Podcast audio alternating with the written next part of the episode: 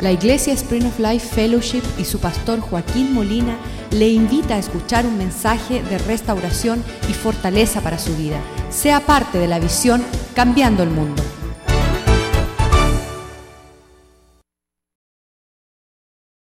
Gracias por tu bondad en nuestras vidas. Te damos gracias que estamos en esta hora reunidos con tu pueblo.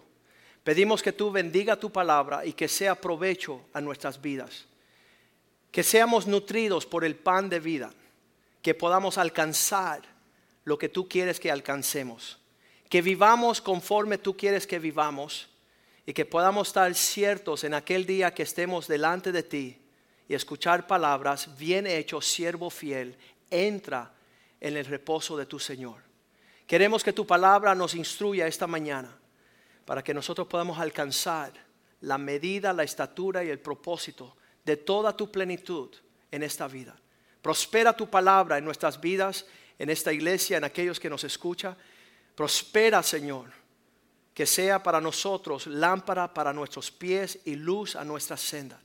Que podamos alcanzar la buena semilla para alcanzar una cosecha que glorifique tu nombre. Prospéranos, te lo pedimos en el nombre de Jesús, en recibir tu palabra. Amén y amén. Hace unos siete años estábamos con el deseo de exponer lo que ha sido nuestro corazón. Nosotros somos fruto, nuestra familia, de haber sido invitados a la iglesia cristiana. Hace 30 años una tía se había entregado a Cristo y en el medio de una destrucción familiar donde mis padres estaban al borde de una separación y un divorcio, pues ahí pudimos alcanzar la visita de una iglesia cristiana y empezaron a, comenzar sanidades en nuestras vidas. Lo primero que sanó fue el matrimonio de mis padres. Empezaron a ellos a, entender el propósito de una, de una unión matrimonial, lo que era sagrado en los ojos del Señor. Nosotros los jóvenes éramos rebeldes los eh, tres hermanos, yo era el mejor de todos. En esa rebeldía nosotros habíamos perdido todo semblante de lo que iba a alcanzar, poder casarnos, tener esposas, tener familias, ah, tener carreras, trabajar y tener una economía. Pero en la iglesia empezaron a sanar nuestras actitudes. Empezamos a, el, primer, un, el primer versículo que yo escuché fue el Efesios capítulo 6, versículo 1. Dios me habló directamente, me dijo, Joaquín, ah, como hijo tienes que obedecer en el Señor a tus padres, porque esto es lo correcto. Ya olvídate los argumentos que podrás tener, el escuchar y obedecer a tu padre es prioridad. Y yo tenía la falta de respeto y la rebeldía de decirle, ¿y qué si no lo hago? Y Dios me mostró el próximo versículo 2 donde dice, honra a tu padre y tu madre, que es el primer mandamiento con promesa. Versículo 3, para que todo te vaya bien. La promesa viene, el, mandamiento viene con promesa. Si tú haces la primera parte, Dios te entregará la segunda parte. Y que todo me fuera bien era el deseo mío en la vida y de ser de largo, larga vida sobre la tierra. Que yo pudiera no morir joven que no ocasionara una muerte prematura. Puedo decir que me entró el temor de Dios cuando vi estas dos cosas.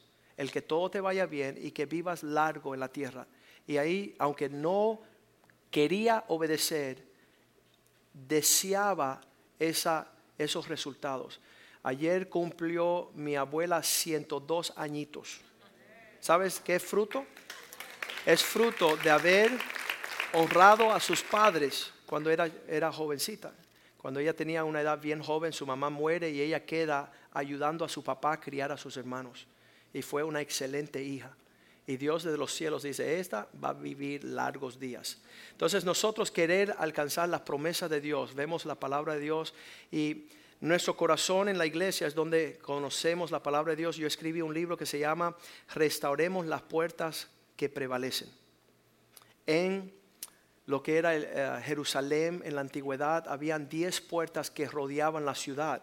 Hemos hecho ah, una foto aquí donde yo muestro ah, lo que es la ciudad de Jerusalén en los tiempos antiguos. Ese es el libro, Restauremos las puertas que prevalecen. Y entonces, esta es la foto de Jerusalén en los tiempos de Nehemías, la próxima ah, ficha. Ahí está. Ese era todo el borde de la ciudad, en, una, en unos muros grandísimos. Ah, solía en los tiempos antiguos que la ciudad que no tenía muros era saqueada, era despojada. Nosotros hemos aprendido que en una casa todos los muros de la casa y la puerta del frente sirve no solamente para mantener a la familia dentro de la casa, pero para dejar que los, las cosas malas, las influencias malas se queden afuera de nuestra casa. El amigo mío que el año pasado su hijo uh, se suicidó, un niño, un amigo mío de toda la infancia, su hijo mayor se tomó su vida y él me hace la pregunta, Joaquín, ¿en qué tiempo se metió Satanás en nuestra casa? Nosotros no estábamos invocando a Satanás, nosotros no estábamos haciendo cosas indebidas. ¿En, qué hora se, me, se coló el diablo para robarme nuestro hijo, nuestro primogénito? Entonces, el Señor sabía que su pueblo tenía que tener protección y ellos habían edificado la ciudad de Jerusalén y tenía unos muros que rodeaban la ciudad y tenían diez puertas que daban acceso a la ciudad. Cada puerta tenía un nombre. Por ejemplo, ellos comenzaron a edificar, dice la Biblia en Nehemías 3, empezaron a edificar la puerta de la oveja, que queda por allá por el norte de la ciudad al oeste que se llama el sheep gate en inglés, pues es la puerta de las ovejas, porque Dios le interesa que su pueblo sea un pueblo que tenga pastor, no un pueblo sin pastor. Muchas personas dicen, Ah, cuando conocí a ¿cómo se dice? Sylvester Stallone, este Rocky, el, artista, le digo, señor Stallone, me interesa hablar con usted. Y él dice, ¿sobre qué tema? Bueno, que yo soy pastor. Y enseguida dijo, yo no necesito pastor. Entonces sabemos a, lo largo del año su hijo murió de una sobredosis de, de drogas. Entonces nosotros necesitamos un pastor en la condición que somos ovejas. Los que no necesitan pastor se llaman machos cabrios o usted lo conoce por chivos. El chivo no quiere escuchar a un pastor. El chivo siempre anda haciendo lo que él le da la gana, cuando él le da la gana, como él le da la gana, las veces que le da la gana. Y sabes que um, estaba yo contando que Chris, que es un joven de nuestra iglesia, fue a Israel y me trajo un libro. Y cuando yo empecé a leer este libro histórico de Israel, llego al capítulo 3 y dice la, la plaga del chivo negro.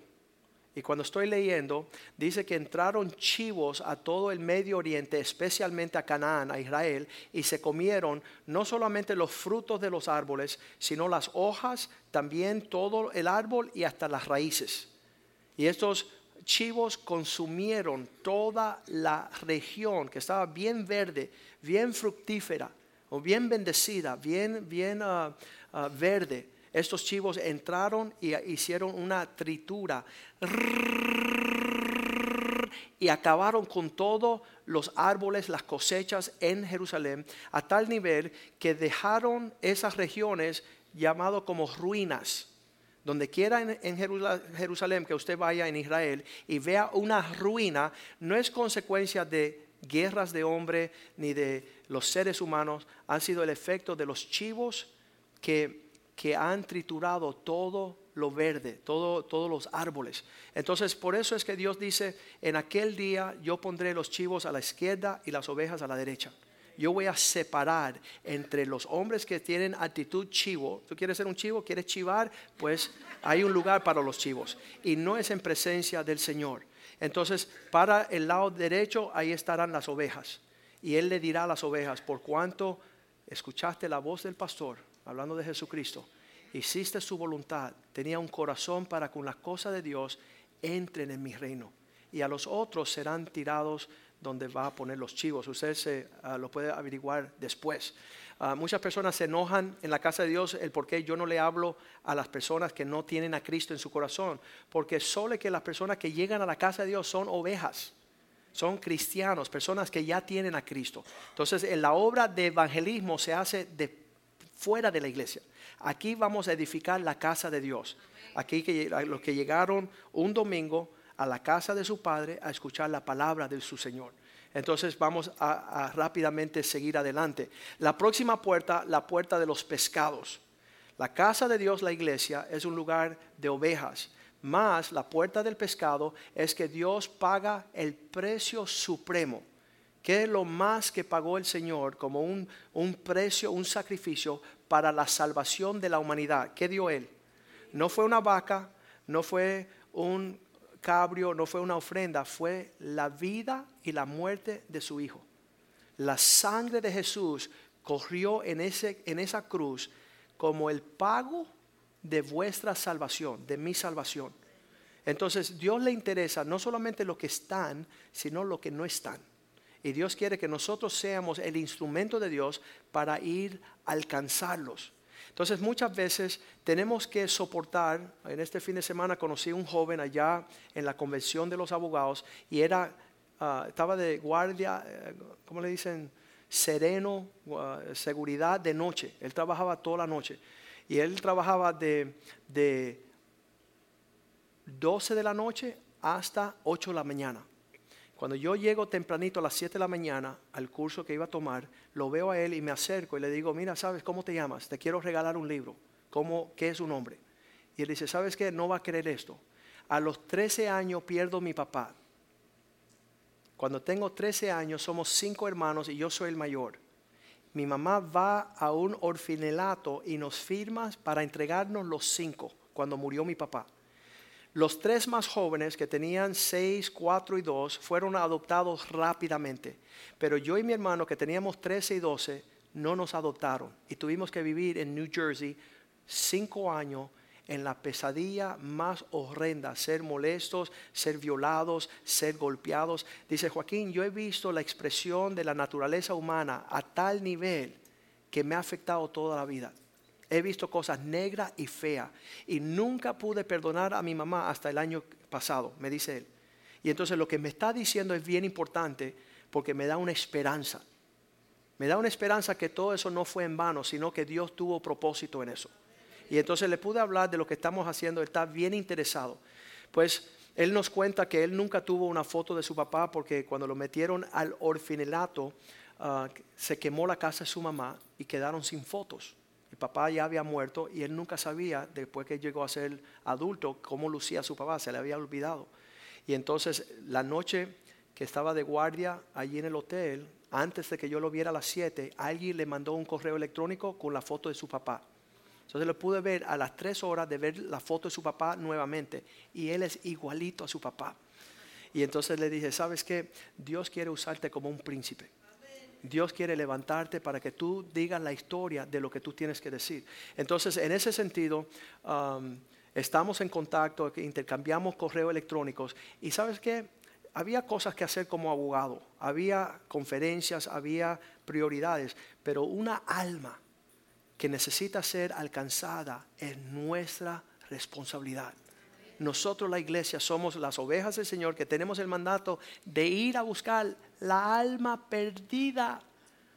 Los, los, que llegan aquí a la iglesia somos, podemos decir, ok, vamos a comer con Verónica y con Sammy después y ya nos conocemos. Pero es importante que Sammy vaya a buscar un joven que estaba, está en las condiciones como él cuando él entró para decirle, hey, quiero compartir contigo. Y que en esta casa, las que vienen de afuera, que no conocen a Cristo, no es la responsabilidad del pastor es su responsabilidad. De no estar aquí rapidito a comer su, pasto verde y irse. No, busque una persona, dice, hola, yo me llamo Juan y yo soy cristiano aquí, esta es mi casa, bienvenido a mi casa y si te portas mal te voy a echar yo. Tú, tú, tú, tú, te, tú te presentas para que sepa que en esta casa hay personas en serio y que te conozcan y que quieran y desean el brillo, como sucedió con el primo de Josué. Quiero saber cómo cambiaste. ¿Quién iba a cambiar a Josué? Solo Dios, el Espíritu Santo, el fuego. Es tremendo la transformación. Entonces, esa puerta de los pescados habla de cuando Cristo le dijo a Pedro, ven que te haré pescador de hombres. Vamos a ir a buscar los que están extraviados. Entonces la próxima puerta habla de la puerta vieja. En una construcción siempre se ponen puertas nuevas, pero Dios no le interesa que tú inventes lo que ya está inventado, que hay cosas que Dios quiere que no cambien. Dice, el cielo y la tierra pasarán, mas mi palabra no cambiará. Tengo amigos pastores que dicen que ya no pueden usar la Biblia porque es tan antigua, que ellos tienen que usar psicología, tienen que usar um, uh, técnicas de mercado y ellos ya han dejado de usar la palabra de Dios porque en vez de tener la puerta vieja, tienen la puerta nueva. Ellos quieren inventársela y tal recreados en una filosofía que no es bíblica. Nosotros queremos saber las, las sendas antiguas. Señor, enséñame lo que es un pacto matrimonial. Sabes que no se habla de pacto matrimonial y es la bendición más grande sobre la faz de la tierra. Dios cuando ve a un esposo y una esposa entrar en un pacto matrimonial, allá manda bendición, manda su, su prosperidad. Y cuando Satanás ve que el pacto no está, él manda todos sus demonios y anda haciendo el infierno en ese lugar para división. La próxima puerta es la puerta del valle, hablando de sufrimiento, hablando de que no sabíamos, y yo no entendía eso, que el método de Dios para transformar el carácter de uno es sufrir. Entonces, mientras más tú sufres como un diamante, más vas a brillar. Entonces ahí tú te pones, Señor, dale, dale. Quebranta este corazón para que yo pueda ser moldeado a tu voluntad. Cambia en mí todo lo que tiene que ser cambiado para, en, sufrimiento, obviamente, para que yo sea un instrumento de honra en tus manos. La próxima puerta habla de la puerta de la basura, donde se tiene que distinguir entre lo bueno y lo malo. Hay algunas personas que son como la avestruz, quieren meter su cabeza en el piso y decir, no quiero saber. ¿Sabes? Tenemos que saber, ¿es bueno o es malo? ¿Es buena o es mala? Y hay que discernir. Había una mamá que su hijo mató 35 mujeres y las violó y las tiró y las ahogó y la acabó con ellas. Y cuando la entrevistaron, ven acá, señora, ¿qué usted piensa de su hijo? Ay, mi hijo es tan bueno. Y sabes, tenemos que nosotros saber entre lo bueno y lo malo. Dice Isaías 5:20 que si tú no sabes distinguir entre lo bueno y lo malo, dice que vendrá gran juicio sobre tu vida. Lo bueno y lo malo es una línea que uno traza. Si estás del lado de Dios, hay refrigerio y bendición. Si estás fuera del orden de Dios, habrá destrucción, habrá maldición. Y Dios continuamente en la Biblia lo está hablando. Dice que se conviertan a Él, que salgan en pos de Él para que vengan tiempos de refrigerio. Hay personas que son unos martirios, son unos masoquistas, quieren pasar problemas. Tú le trazas una línea y dices, no, sabe, no, no sé distinguir tuve una, un hombre vestido de mujer y dice, Joaquín, ah, ¿qué es esto de tu moralidad? Y yo dije, bueno, tú eres un inmoral. Dice, explícamelo. Bueno, la moralidad es una línea así, entre lo que se hace y lo que no se hace. Si tú te deleitas en hacer lo que no se hace, tú no tienes moral, tú eres inmoral. Significa que estás fuera de orden. Y Dios te está llamando a la justicia de Él. Y nosotros tenemos que ser un pueblo que amamos lo que es recto. Que, estamos deseando lo que Dios ve como le da la buena vista. Y no estar en una rebeldía. Tengo ah, unas fotos que muestra allí el concepto este, porque muchas personas me están mirando así como medio raro. Estoy tirando un láser espacial. La próxima ficha muestra una, uh, todas las puertas que, que, estamos concentrados. ¿Sabes por qué estamos hablando de eso? Tenemos que ser, escúchame, expertos en amar la casa de Dios y su pueblo. Eso, eso te identifica a ti como una parte de lo que Dios está haciendo. Tú amas a Dios, tú amas lo que Dios ama, tú deseas lo que Dios desea. No hay mayor gozo para mí como pastor que señalar el camino de la bendición y ver que una persona la quiera y camina en esa dirección. Acuerdo Daisy, uno de los testimonios que está aquí, una jovencita ingeniera, había terminado sus estudios.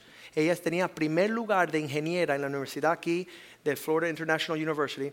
Todos los muchachos que estaban en esa escuela copiaban y buscaban a Daisy para que le enseñara todo lo que era ingeniero. Ella tenía primer puesto. Y ella dice, pastor, me quiero casar con Héctor. Y yo decía, con Héctor, sí, lo quiero tanto. Y bueno, si van a formar un matrimonio, es necesaria que tú te quedes en casa y que le hagas un hogar y un matrimonio para Héctor. Y ella me miró como diciendo, pastor, soy primera en mi clase y tengo mucho alcance económico y de carrera. Y con una lágrima bien grande cayó sobre la mesa y dijo, ok, pastor, lo voy a hacer.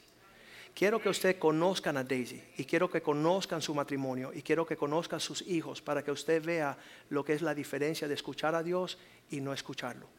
Ella viene de una línea bien grande de divorcios y destrucción matrimoniales y separaciones y una pesadilla. Y ella es primera generación que dice, lo voy a hacer como Dios quiere que se haga. Y ella está recibiendo gran, gran expresión. No deja de ser una eminencia en su carrera.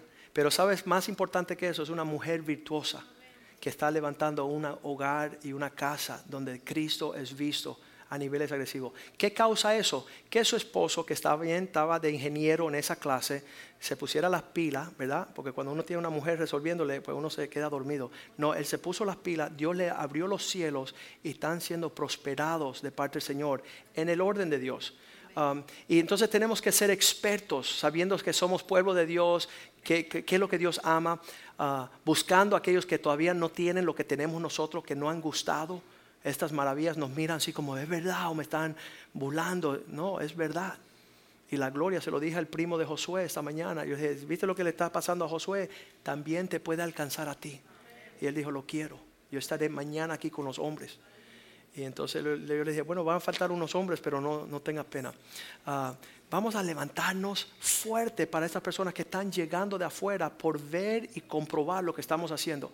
Esta fue una muestra de lo que sucede cuando uno dice, no quiero pastor, eh, voy a andar en mi rebeldía. A ver, ayúdenme muchachos.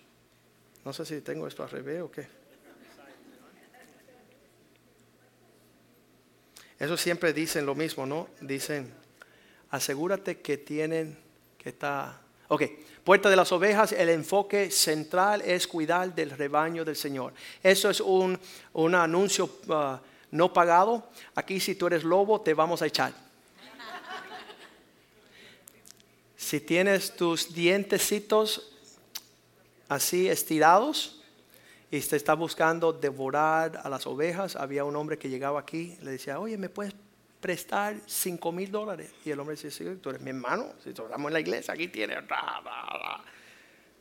Se fue eso. Al otro, oye, préstame cinco mil dólares. Y los hermanos bien generosos ahí. No le preguntan al pastor, pero ahí está. El tercero, oye, me presta cinco mil dólares. Y el hombre. Y yo lo llamé, le dije, ven acá, se me hace que tú eres un lobito. Si tú le vuelves a pedir a un hermano en la iglesia un préstamo no pagado, yo ya me vas a confirmar que eres un lobo y, te vas a tener que ir de, aquí. Y no pasó ni una semana donde él fue y pidió de nuevo, tenía más de 20 mil, 30 mil dólares en dineros prestados que él no tenía ningún deseo ni intenciones de pagar. Entonces le dijimos, sabes, no puede estar, porque la responsabilidad del pastor es cuidar de las ovejas.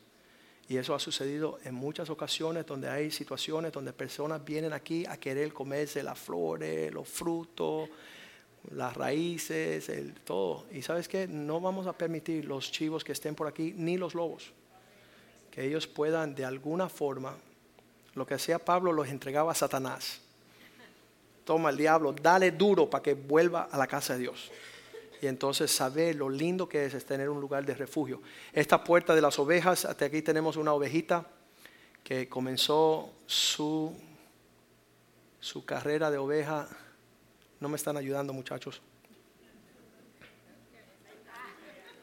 Ya ve que cuando uno empieza a andar en su misma estilo, su mismo formato que se piensa el pastor y cómo le va a hablar a la gente, mira, aquí estás invitado a unirte a cambiar el mundo.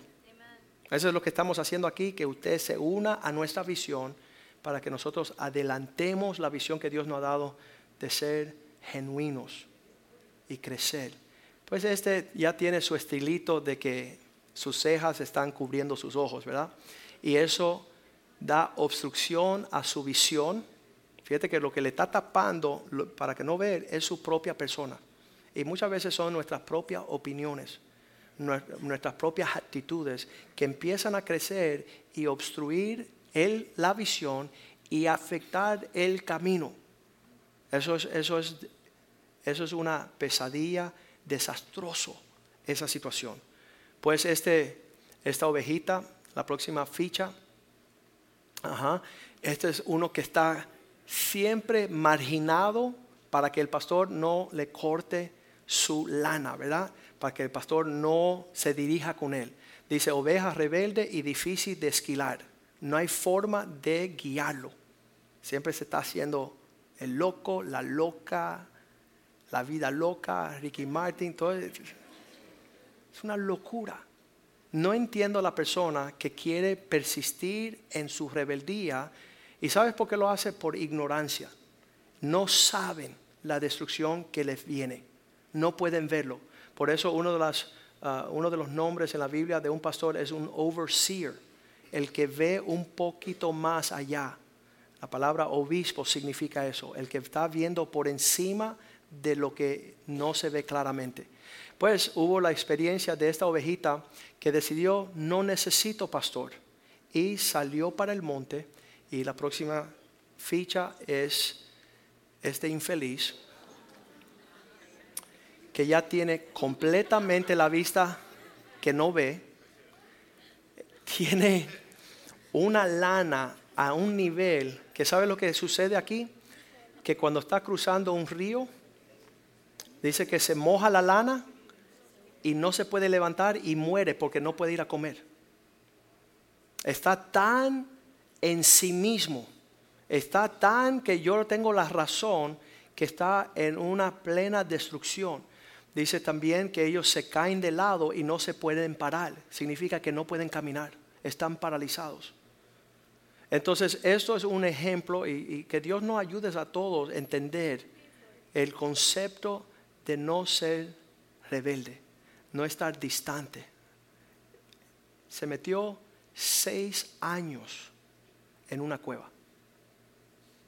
Tú me dices cómo es posible separarnos de la grey, separarnos de la voz del pastor, separarnos de la iglesia. ¿Sabes qué? Algo tremendo de la iglesia es que ya cuando el pastor te va a decir algo, se supone que ya las ovejas dijeron, no, no vaya allá, loco, habla con el pastor. Y ellos dicen, no habla con el pastor, ni pastor, ni pastora, ni nada. No quieren el consejo. Y ahí está este, esta monstruosidad. ¿Sabes lo que le rodea a este? Su ego, su egoísmo. Autosuficiente, independiente. Se ha aislado Sabes que damos gracias a Dios por aquellos que tienen corazón de pastor, porque subió un hombre a esas cuevas altas y tomó este, este bestia, le pusieron nombre Shrek, es la oveja Shrek, se lo puso sobre los hombros y lo trajo de vuelta al redil. Y vamos a ver la película que sucedió cuando él llegó al redil.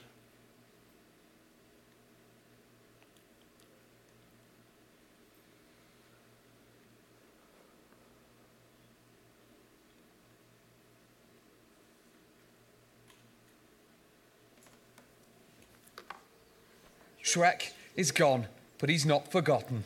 Seven years ago, the big ball of wool was found. He hadn't been sheared for six years. So the Kiwis, looking to make some television history, sheared him live on the telly. More than three bags full there. A book about Shrek was written and it stopped a school from closing. A naked, naked Shrek. Here's to Shrek. Qué tremendo. Cuando Dios dijo en el Salmo 23, Jehová es mi pastor, nada me faltará. Es necesario nosotros averiguar de lo que Dios nos quiere avisar.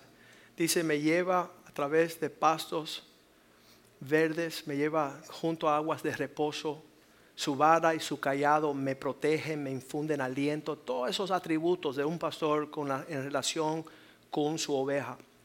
Y eso muestra Ah, verdaderamente dice, el buen pastor da su vida por las ovejas. Y, el, asalariado no, no le interesa. El asalariado está ahí solamente para recibir su, nómina y irse para la casa. No importa si es devorada. Dice que cuando llega el león, el lobo, llega ah, la amenaza, dice que el asalariado sale huyendo. Y, y, debe de ser nuestro deseo, decir, Señor, pastorea mi alma sé mi pastor, que yo escuche tu voz, que yo, que, yo quiera escucharte. Um, entonces ahí dice esta oveja loca, no necesito un pastor, ¿verdad? Y ya sabemos, eso no es como comenzó, pero es como concluye, el asunto. La próxima lámina, la puerta del pescado, el enfoque, buscar las almas perdidas. Uh, una alma, escuche bien, una alma que usted gane para el Señor vale más que todos los edificios de Miami. Escuche lo que estoy diciendo. Cuando usted llegue a presencia del Señor, usted va a querer presentar las almas que usted alcanzó. Yo siempre llevo en mis bolsillos aquellos que van a almorzar conmigo o me acompañan a la esquina, saben que soy siempre pendiente a los que me quedan alrededor, porque yo no puedo estar disfrutando la vida viendo los que están a mi lado e irse para el infierno. Entonces siempre estoy al alcance de decir, mira, soy pastor y quiero invitarte a mi iglesia.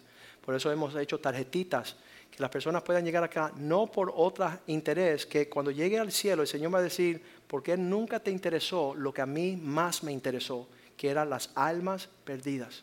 Entonces dice la Biblia que el verano es un lugar para los sabios porque pueden cosechar, pueden ganar almas. No hay nieve, no hay excusa, no hay pretexto. Haga su, uh, su trayectoria para alcanzar las almas perdidas. Uh, puedo decir que cada una de las personas que han llegado aquí a la casa de Dios ha sido como resultado de una invitación. Y hemos calculado que son bien pocas, casi nada, las personas que llegan a la casa de Dios sin una invitación. Quiere decir que usted es el nexus para que las personas vengan a conocer a Cristo. Y viendo su vida también una excusa. Yo tuve un hombre que cuando le invité a la iglesia dice, no, yo no puedo ir a tu iglesia porque ese hombre que tú tienes allí es un ladrón. Qué tremendo, ¿verdad? Que yo esté invitando a alguien a la iglesia y él dice, no, no puedo ir allí porque tú permites que exista un ladrón allí. Yo conozco a ese hombre, es un miserable y no quiero estar donde quiera que él esté. Entonces es importante nosotros tener un testimonio bueno para poder alcanzar las almas y no ser un tropiezo. Ahí está este hombre, expertos en salvar almas perdidas. Tenemos que saber el cómo. Aquellas personas que, que, están pescando para los peces ponen un anzuelo diferente, un gusanito diferente, le dan gusto para poder alcanzar el pez. También cuando usted está hablando con una persona que no conoce a Cristo, él no quiere saber de un imbécil ahí, oye, te vas para el infierno, chico, y te pones como una normal, sino en una forma, dice el Señor así, como lo haría Dios mismo. ¿Cómo lo haría Dios? Y tenemos la foto del hijo pródigo cuando él rezaba a las manos abiertas del Padre. La próxima ficha muestra la puerta antigua, otra vez, nunca cambiar las verdades eternas no comprometer aquello que es eterno, lo que es la honra, lo que es el pacto, lo que es la palabra de Dios. No modernizar tanto, la próxima ficha, la iglesia, sino buscar las sendas antiguas. Hay muchos pastores son demasiado modernos, iglesias demasiado modernas, cristianos demasiado modernos y sabes qué? Es una crisis de las cosas antiguas. Cuando veía yo un pastor con aretes, y dice, ¿qué tiene que ver que yo tenga dos aretes? Si eso es lo que soy yo. Y dice, bueno, mira, te voy a decir una cosa solamente. Vete a hablar con ese ancianito de 80 años y que él te explica si lo que estás haciendo está bien o mal. Porque muchas veces hemos dejado de escuchar a nuestros padres, nuestros abuelos, personas que están en nuestra vida. Dicen, no, a mi papá no le importa. Yo le digo, no es lo que el papá te importa, sino cuál es su preferencia qué es lo que Él quiere que tú hagas. Y eso es un nivel de honra y es buscar las sendas antiguas para que alcance sobre nuestra vida la paz, la prosperidad, la bendición.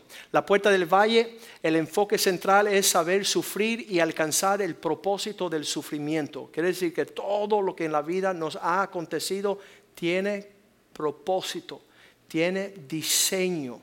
Significa que José pudo decir, no fue ustedes lo que me traicionaron, lo que me vendieron, lo que me tomaron a ventaja, sino que Dios estaba haciendo algo para que yo pudiese ser un padre para el faraón, para que yo pudiera ser instrumento, eh, dice, mayordomo de Egipto y príncipe en toda la casa de, Egipto. Próximo, um, ahí tenemos saber esperar en el sufrimiento. Um, muchas personas este muchacho en Orlando me dijo, Joaquín, aborrecía a mi mamá tantos años. Y yo, bueno, no tienes que hacer eso porque todo eso dice una historia de cómo Dios te va a usar. Porque tú tienes una historia, tienes una experiencia única para poder rescatar tantos jóvenes. Entonces el sufrir, el padecer tiene su, eh, tiene su propósito. Por eso dice Santiago ah, capítulo 1, versículo 3, tenerlo por sumo gozo cuando entréis en diversas pruebas. Siempre tenemos ah, el, el testimonio de nuestra hermana Clara, que es una mamá espiritual, que ella se dice, me río de los peces de colores. Eso significa, no importa cómo viene la prueba, yo la voy a, la, voy a, voy a ser un campeón, voy a navegar por encima de mis pruebas para cumplir el propósito de Dios. Entonces, no mirando las pruebas ni el gigante que está enfrente de nosotros, sino decirle a cada gigante, mucho gusto, gusto conocerte, ahora te quiero presentar el gigante mío que nunca ha perdido nada. Se llama Jesús. Entonces, con cada prueba usted puede enfrentar su prueba con un gozo, con una fuerza de decir, ok, esto que me está aconteciendo, quiero presentárselo a un Dios, como bien dijo el pastor Córdoba, todopoderoso que todo lo puede. Es imposible perder ah, sus, ah, sus, ah, sus, peleas, ¿no? sus batallas. El próximo eh, habla de la puerta a la basura, es la última que vamos a compartir hoy. Y significa el enfoque general o central de esto es la basura se tira afuera. Nadie ve que un niño hace sus necesidades, guarda su pamper y se lo mete en su bolsillo. Esos pampers se botan lo que no huele rico se echa en la basura. Y si usted tiene un problema con el olfato, que usted no sabe entre lo bueno y lo malo, usted tiene gran problemas. Porque usted siempre va a ir en pos de lo que está indebido. El foque central de la puerta de la basura es tirar afuera lo que es ah, la basura y lo bueno se retiene. Algunas personas tienen algo bueno y lo tiran como basura. Y eso es un problema también. Tenemos que tener ese cuidado. La próxima lámina vemos la foto de saber distinguir entre lo bueno y lo malo. Y para eso Dios nos dio el Espíritu Santo. Dice, les enviaré el Espíritu Santo para que ya no sean huérfanos, para que tengan convicción de pecado, de justicia y de juicio. Él quiere hacernos sabios. Él quiere enseñarnos distinguir. ¿Sabes lo que yo hacía los primeros 15 años de mi vida? donde estaba lo malo, yo iba corriendo para allá. Todo lo malo me gustaba. Ay, qué bueno, mira, es tremendo. Y yo estaba en todo lo malo hasta el día que Cristo trazó una línea. Entonces yo digo, tracemos una línea entre lo bueno y lo malo y mudámonos bien lejos de lo malo. Acá, para que si yo me caiga o si yo algo sucede y yo esté aquí, no me tope Satanás con una destrucción. Entonces esto, dice el Señor, prefiero que seas frío o caliente. No quiero que estés tibio. Porque si eres tibio, te vomitaré de mi boca. No quiero que sea un cristiano media tinta. No quiero que sea un cristiano que... Ahí había un joven por aquí, está en, Nicaragua. Cuando yo lo conocí a Leo en una tienda, le digo, él me dice, ¿tú eres cristiano? Yo dije, sí, obvio. El Walter estaba ahí con nosotros. Y, él me, yo le digo, ¿y tú eres cristiano? Él dice, bueno, a veces. Y yo le dije, ¿qué, ¿qué es eso? Eso es una aberración, es una abominación. O eres o no eres. No eso de aquí y allá. Dice, bueno, yo tengo un pie adentro y un pie afuera.